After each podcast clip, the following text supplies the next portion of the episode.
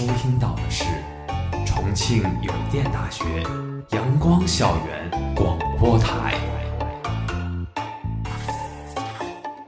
最有态度、最有个性、最具活力的三山 radio。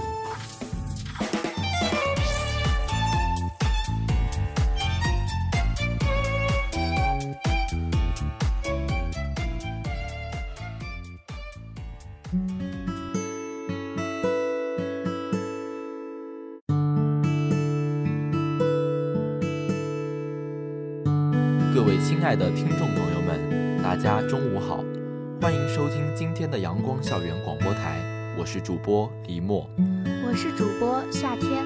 我们今天的节目是这些年我们的线上知识付费。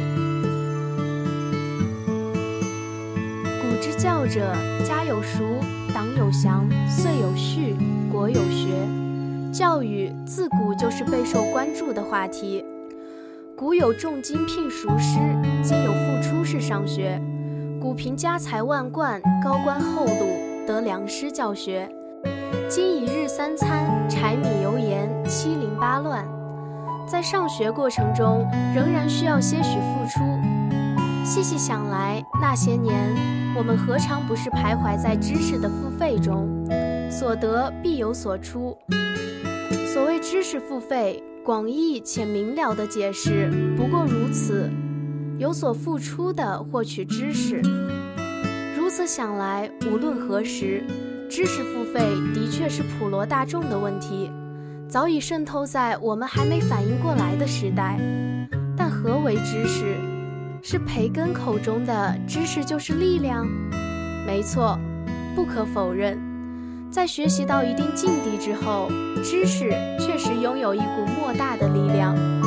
但抛开理想主义下的定义，追寻一个具象的答案：什么是知识？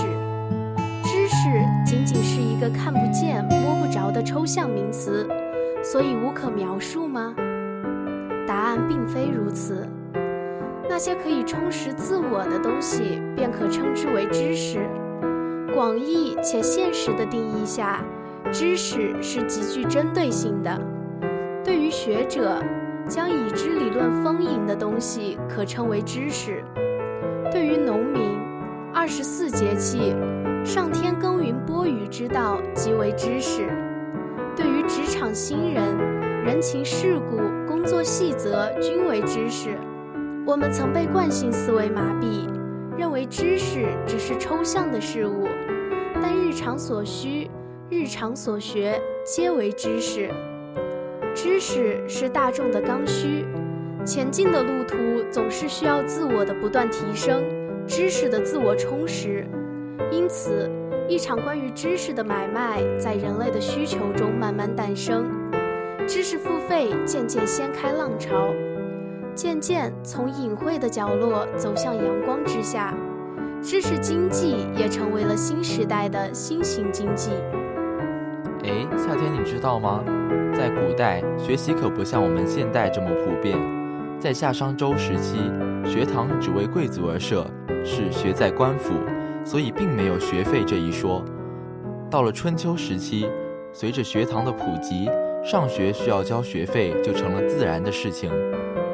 孔子有云：“自行数修以上，吾未尝无会焉。”意思是，给我十条肉，我便教你。所以古语中的束修就成了学费的代名词。这我当然了解了。我还知道呀，在宋朝的时候，官家不止包办了学费，甚至还会给一些太学的学生发放补助，可以说是很支持学子们的学习事业了。而明清时期的私塾学费，则是老师和家长商量着来的，少则八十斤，多则一百二十斤的麦子，就成了私塾先生的主要经济来源。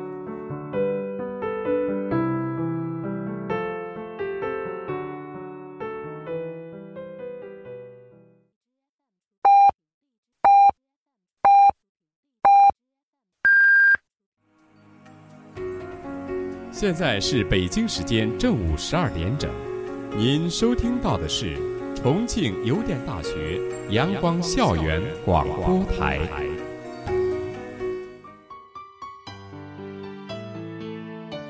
那些年，无论是系统性的教学、系统性的付费获取所需，我们的知识付费一直是系统性、长期性的服务。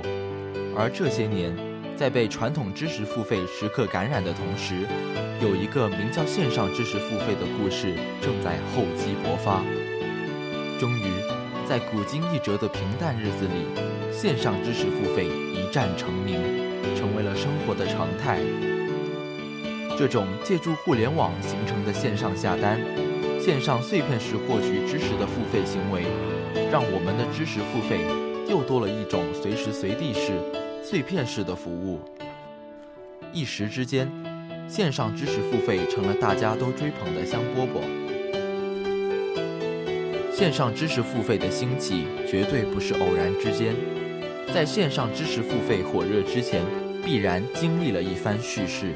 也必然有着许多幕后因素推波助澜。线上知识付费相较于传统知识付费，最直接的差异便是二字之差：线上与传统。线上便是其区别与过去有关付费产品的最大亮点。当互联网渐渐普及在生活中，当移动终端不断的更新普及，四 G 网络的大幅度建成。全民进入移动互联网时代，移动支付系统的逐渐成型完善，一个黑白小格相间的简单二维码的普及，让人们的支付方式也走向了传统支付方式的另一个极端。线上知识付费无疑成了这样的数字时代下自然衍生出来的产物。极度火热的互联网时代，各种信息充斥着各个肉眼可见的角落，依托这样的技术支持。各大互联网平台各显身手，互相竞争，免费资源层出不穷，资源合作共享，人们在广阔的互联网天地各取所需，共享知识。但在信息的共享之后，相似内容铺天盖地，互联网的版权渐渐弱化。此时，知识付费变成了强化知识版权的一大利器。提到褒贬不一的互联网。莫不提及互联网最明显的特点之一——碎片化。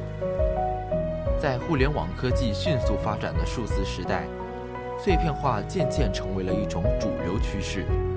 互联网抓住时间的空隙，将时间与内容碎片化，创造了一场对于用户时间的迎合。而这场迎合确实收到了意料之中的效果，碎片化逐渐占据了人们的生活。而知识付费作为互联网下碎片化时的一大副产品，细碎的资金消费，短小的知识内容，无论是对于直观印象的冲击，还是对于快节奏生活的适应，线上知识付费都成了这场逢迎里的最大赢家。哎，李默，有这样一个说法，我不知道你听说过没有？二 G 看文字。三 G 看图片，四 G 看视频。四 G 技术的成熟呢，也让我们可以随时随地的观看自己想看的视频。这个说法很有趣，也很通俗，不过确实如此，并且随着五 G 技术的兴起与人们对知识的渴求，两者相合，线上知识付费的出现也就在意料之中了。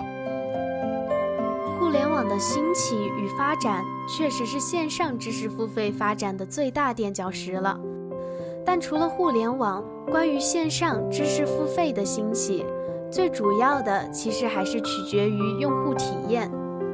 在大数据时代下，互联网的门槛在逐渐降低，各类的资源回答堆积成山，但其中的许多都是打着标题的噱头，内容杂糅，质量参差不齐。实属是没有价值的垃圾信息，所以知识付费产品追寻一定质量，针对消费者的需求进行细小的划分与匹配，以寻求消费者的认可。相较于网上成堆的极度浪费时间的信息，这样的知识付费从内容的直接就给了用户非常好的体验感。借用互联网。高效获取有用信息，知识付费的相对专业性，知识付费成为了消费者较为简洁明了的有用选择，而这也使得越来越多的消费者愿意为优质的知识产品买单，以寻求自身对于知识的满足感和对知识经济的追求。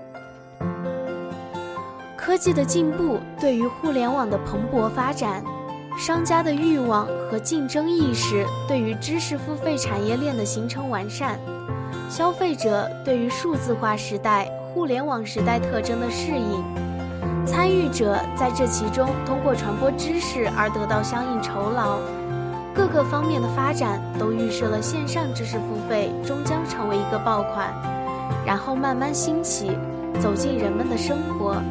渐渐地成为一种人们习以为常的生活常态。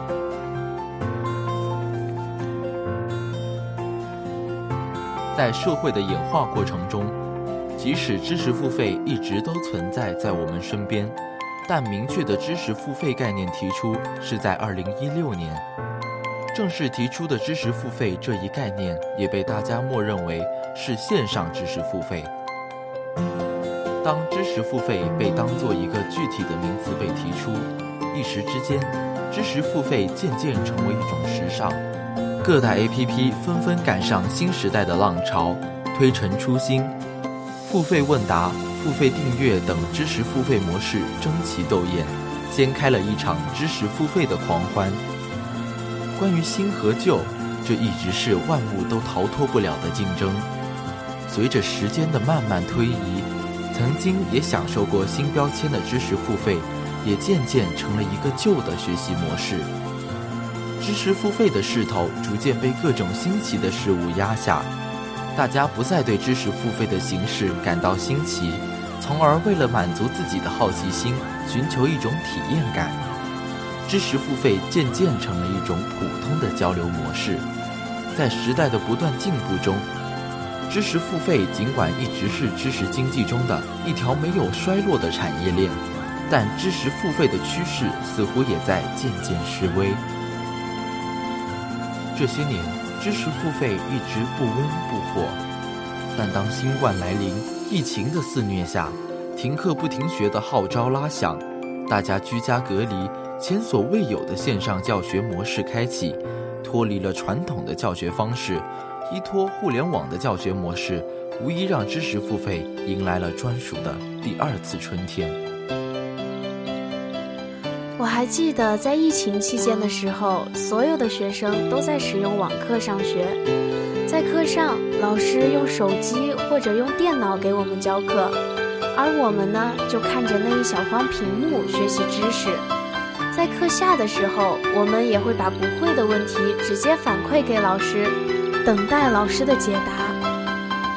我也跟你一样，但是在疫情期间没有老师在身边的时候，我有一些不会的问题没办法立刻得到解答，我的学习效率有所下降。在这之后，我就利用了一些学习的软件，那里面会有对应的课程讲解，当然这都是需要收费的。但是我也学到了更多的东西，有一些老师没有涉及到的知识点。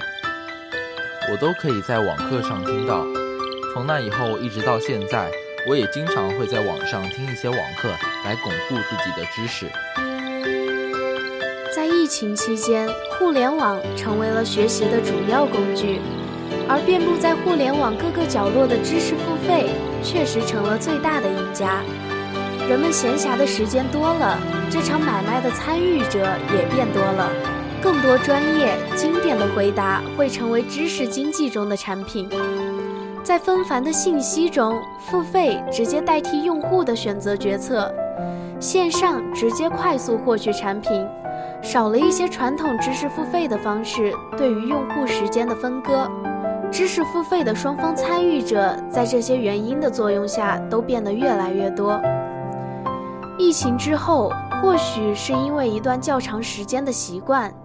也或许是因为互联网确实是有着这般的魅力，网课教学从疫情中走到了正常生活中的教学，线上学习也与传统学习方式并驾齐驱，因此知识付费明显在疫情的线上教学后二次起飞。二次起飞的知识付费，对于作为当代大学生的我们来说，可谓是深有所感。大学的学习不同于在这之前的义务教育与高中时期，自律成为了大学学习的一大宝典，而对于互联网的借助，也成了这一宝典的超强辅助。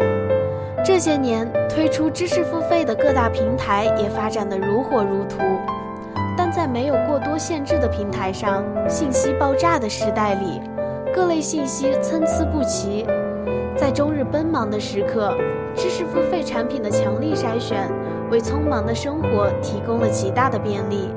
除此之外，从前全网流行的免费知识共享潮流逐渐消失。随手一搜，与原意相隔十万八千里的信息也纷至沓来。那些想要的精华都封印在了付费的名目之下，因此，那些靠谱的、可以一解困惑的精华知识，也渐渐成为了用户的不二之选。在大学，我们与老师直接交流的时间更少了。相比于跑一整个学校去找老师，或者等老师解答问题，直截了当的在网上搜到我不会的课程会更有效，也更便捷。确实，而且互联网有的时候也会给我们更为多面，也更为专业的解答。知识付费的势头方兴未艾，更多的知识传播形式也在岁月更迭中慢慢创新呈现。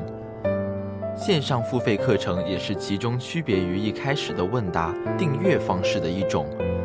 这样的课程对于大学的自律学习也确实有着一定的作用。如此看来，知识付费的二次起飞在朝气蓬勃的大学市场也是一片良好的场景。尽管知识付费在疫情之后二次起飞，但知识付费的现状也并不是全然美好。这从两次春天之间那段没有波澜的时期，就可以十分明显的看出，一个新的事物以新的姿态走来，在慢慢的创新，以避免新事物变旧过程中所必须经受的优胜劣汰。而在创新进阶的过程中，与预期截然不同的副作用的产生也是在所难免。时代的进步在知识付费的兴起上体现得淋漓尽致。但这样突然兴起的模式，无疑存在着许多的问题。其中，付费的内容质量就是发展过程中衍生出来的一个无可忽视的副作用。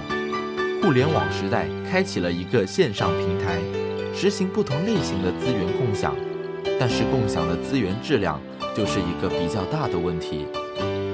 对于这个低门槛的资源传播，传播信息的同时，各种垃圾信息也抓住机会投机倒把，而知识付费的接受者大多数都是紧跟时代的青年，他们对于资源有着原则性的甄选，这不但会给用户在甄选过程中造成一种厌烦情绪，也会使真正意义上的优质资源大概率埋没。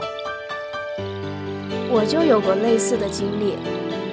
我曾经呀，就因为急于求成而去购买一些标题起得非常好的课程，但是当我真正听到课程的内容的时候，我才发现，这个课程的含金量简直是少之又少。夏天，你的情况其实是大多数人都有可能遇到过的，因为互联网上的内容太过庞大。所有的数据都要我们自己看过、试过，才知道是不是真的干货。所以，其实参差不齐的网络课程视频，在某些方面花费了我们更多的时间、金钱与精力。这样的情况明显已经深刻地渗入了知识付费，由此用户也渐渐对于这样的知识经济产生了不信任的情绪。知识付费这一行业在刚起步时，不少人曾看到它对于版权的一种保护性，一费这样的方式强化了人们对于版权的认知。但在知识付费慢慢发展的过程中，也许你会慢慢发现，生搬硬套的现象并不少见。即使强化了版权意识。但各个平台的内容同质化依然严重，这样的知识产品也逐渐缺失了独有的知识内涵与价值，在金钱的利诱下，趋同成为了一种迅速套现的捷径。与此同时，知识付费本具有的多元化思想渐渐被同质化紧固，即使是创新的思维，也无法得到直观的判断。知识付费的现状其实也不容乐观。知识付费虽然当前二次起飞，抓住了时代与生活的机遇，再创佳绩，但用户的流失在这些顽固的副作用下却一直存在。知识付费的现状仍然需要更多的思索。纷乱的平台和信息。这样的知识经济究竟还能靠着带着偶然因素的客户坚持多久呢？我们也不得而知。知识付费的内容质量没有达到统一水平，内容也趋于同质化，这样的现状也确实是在意料之中的。在大数据时代，每个人都拥有同等的权利，资源创造者同时也会成为资源的接收者。资源接收者同样也可以成为资源创造者，每个人都可以拥有不同的身份，这也意味着知识付费的自由性。所以在这里会出现有着云泥之别的内容，也会出现极度相似却贴着两个标签的付费。互联网包罗万象，一切提高时间成本的因素都可以追溯到根源。然而，知识付费的现状就是如此模样了吗？有着这些弊端的知识付费产业链，是否又会在二次起飞后逐渐萧条？一个行业的兴起并不容易，一个行业的落寞却可能只是在一夜之间。如果持续如此，再加以五 G 时代的到来，短视频时代强势崛起，知识付费的未来何去何从？一切都是未知数。尽管如此，知识付费建立在互联网时代，也响应着互联网时代的相应特色。碎片化的形式迎合用户的时间，多元化的思想也可以让用户得到更多体验。除此之外，人们对于知识的获取是一直持着愿意的态度的。各种针对性的知识都是社会生活中的刚需，课程付费等服务也有一定的专业性保障，并且大多都是一站式服务，这让“付费”两个字似乎也变得物超所值。可以说，知识付费的优势依然是存在的，知识付费的未来也并非一片黯然。随着五 G 时代的来临。知识付费依旧可以与众多兴起之秀分一杯羹，而想要这条路走得更加稳妥，扬长避短、精益求精定是最佳选择。各大平台完善监督机制，规避内容的参差和同质化，资源创造者共同营造良好的平台氛围，坚持创新，明确版权意识。避免共享资源打着碎片化时代的旗帜断章取义，建立平台与用户、资源创造者与用户之间的双向信任，由此，知识付费的未来仍然前景大好。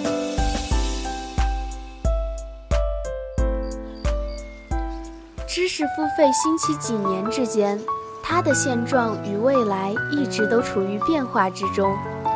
知识付费的兴起确实是一个不错的契机，无论是对于各大平台后的收益者，还是对于传播知识的资源共享者，或者是对于付出金钱来获取相应知识的用户，知识付费的兴起是这个时代下应有的一种形式。这些年，我们也一直处于这样的信息时代之中。这篇推送不错。动动手指收藏起来，这个方法值得一用，截个屏保存下来。这几句话也挺应景的呢。这些知识日后肯定会大有用处，保存保存，以后慢慢消化。这样的场景，我想我们并不陌生。这样的场景可能每天都在发生，但那些被收藏、保存下来的知识，你真的有去慢慢品味吗？可能到某一天闲来无事时，偶尔翻开相册，偶尔翻开收藏，你会对眼前的这一切瞠目结舌，不知不觉这里已经满得没法再翻。原来我曾保存过这个，果然，互联网还是有记忆的呢。在飞速发展的信息时代，这样的行为见怪不怪。人们面对互联网的海量信息。一种来自知识的焦虑悄悄地滋长，碎片化的信息也更容易贴近我们的阅读需求。一个飞速发展的时代，加上大量贴近需求的信息，我们会更加容易发现自己在知识层面的匮乏。因此，知识付费俨然成为抓住这种情绪而爆发式吸收资金的赢家。有些知识付费。贩卖的其实不过是我们日常的知识焦虑。对于这种知识的焦虑，我们只能用知识来瓦解相应的知识焦虑。所以，知识付费利用消费者的这一心理，疯狂推出各种速成教学，各种速成的思想持续输出。七天之内，一天之内，一节课，如何在短时间之内？我想，对于这样的标题字眼，你并不陌生。尽管你的心里会认为这会有些夸大其词，但你依然会有些许心动。这些知识付费内容明显就是在贩卖着我们的知识焦虑。当你凭着满腔热血成为了知识付费的参与者，你一定会幡然醒悟，终究只是一场梦。但那些我们上缴的冲动税，却再也没法归还。也许你会安慰自己，吃亏是福，下次就不会这样了。但你现在可以细细回想这些年知识付费的记忆，这样的情况真的不是一次而已。题主要在于读书不多，而想的太多。杨绛先生的这句话一语中的。道破了多少人的心思，知识是可以消除焦虑的，所以我们会拼命地收藏各种对等的知识，以寻求一种心理上的安慰。而不得不说的是，这样的安慰也确实是极有效果的。当我们收藏下一个知识点，就会在心理上自然而然地觉得我已经牢牢地抓住了精髓。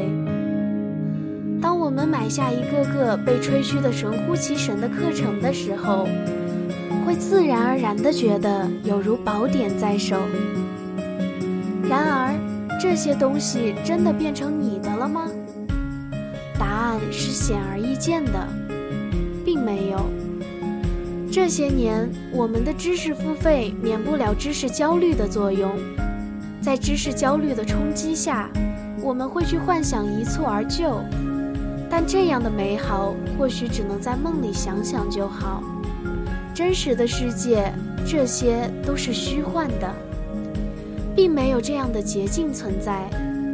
唯一的捷径，只有勤奋和知行合一。我们扮演着知识付费中的消费者，也是这场交易中陷阱里的一员。所以，看破陷阱。别再让知识消费贩卖我们的焦虑。这些年，我们的知识付费有着太多外在因素的作用，我们的知识付费应该被贴上理智的标签。今天的节目到这里就结束了，我是主播夏天，我是主播李默。如果你想收听我们的更多节目，欢迎在荔枝搜索电台重庆邮电大学阳光校园广播台。如果你有好的意见或者建议，可以在新浪微博搜索重庆邮电大学阳光校园广播台，或者关注我们的官方微信公众号“重邮阳光校广”。重庆邮电大学阳光校园广播台，更多精彩等你。